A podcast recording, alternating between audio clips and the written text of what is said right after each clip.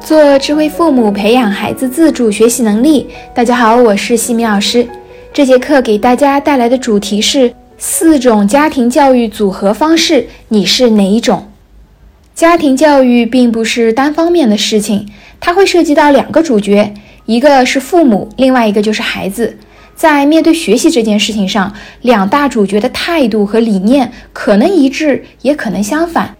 有的孩子会很配合家长的教育理念，有的孩子呢就是不领情、不配合，这样子呢就会呈现出四种不同的组合方式，分别是佛系妈加上鸡血娃、鸡血妈加上鸡血娃、鸡血妈加上佛系娃，以及佛系妈加上佛系娃。那我们一起来对照的看一看，你的家庭组合呀属于哪一种？我们先来看第一种。佛系妈加上鸡血娃，哇，这个大概是广大父母都非常羡慕的组合。妈妈非常的佛系，孩子呢自己是非常的打鸡血，也就是说啊，孩子非常懂得自激，对自己有要求，非常的自律而且上进，完全不需要父母们操心。这是很多家庭都求之不得的状态。想要达到这种状态，肯定不是孩子天生就能够做到的。是需要父母前期花很多的时间和精力来对孩子进行学习习惯和学习态度的培养，孩子才会慢慢的去明白学习对自己的意义，逐渐的变得自主学习。当然啦，作为佛系的家长，也不是对孩子完全不闻不问，也需要去重视他们心里的想法，平日里面也要多与孩子沟通交流。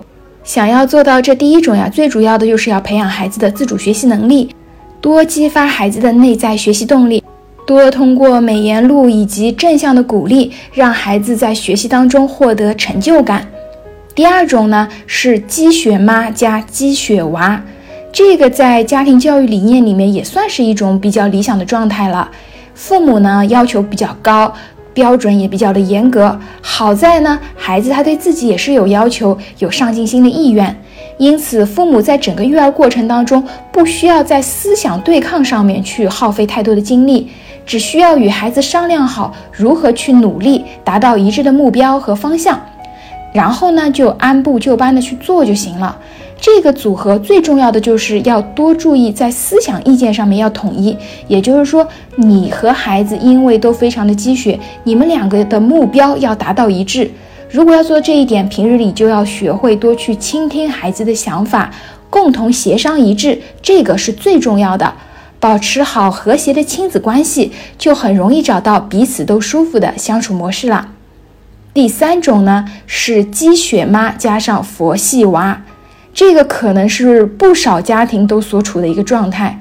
妈妈非常非常的焦虑，但是孩子呢，非常的佛系。这是让很多父母都感到非常焦虑和痛苦的一种组合。其实，这样的组合不仅仅父母痛苦，孩子其实也挺痛苦的。因为啊，孩子他是一副无所谓的模样，然后呢，父母一直在后面啊盯着、催着、哄着、唠叨着，都起不到作用。孩子他的内心也会感到厌烦，家长呢也会觉得很心累。同时，父母也会把自己的一种焦虑、愤怒的情绪传递给孩子，孩子也会感到非常的压抑，彼此容易在反复的拉扯当中都变得心力憔悴。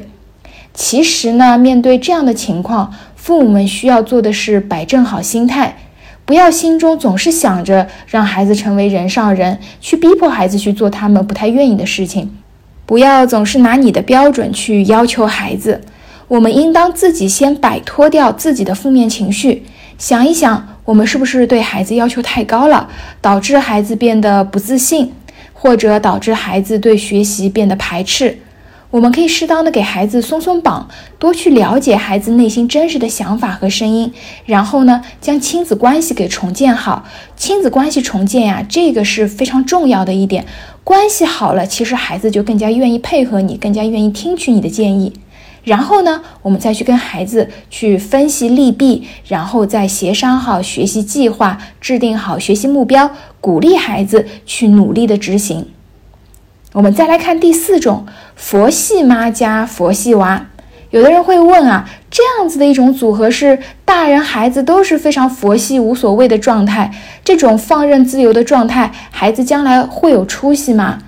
其实呢，呃，这个最主要还是看每个人自己的一种心态，因为每个人呀对出息这两个字的定义是不一样的，每个人对出息都有不一样的理解，达到什么样的条件才算有出息，并没有统一的标准。佛系的家长觉得，只要孩子能够健健康康、快快乐乐的过着平凡的生活，也是挺好的。在这样的情况下面，孩子和家长心里面都没有内疚自责。那也许这样子的一个组合呀，还是挺不错的。也许这些孩子与努力拼搏的鸡血妈加鸡血娃比起来，他们可能达不到那么优异的成绩。但是呢，因为父母和孩子彼此都非常满足，他们的亲子关系啊也是非常不错的，并且呢，能够从心而生的去产生一种幸福感，不在乎外界对于成败的一种得失。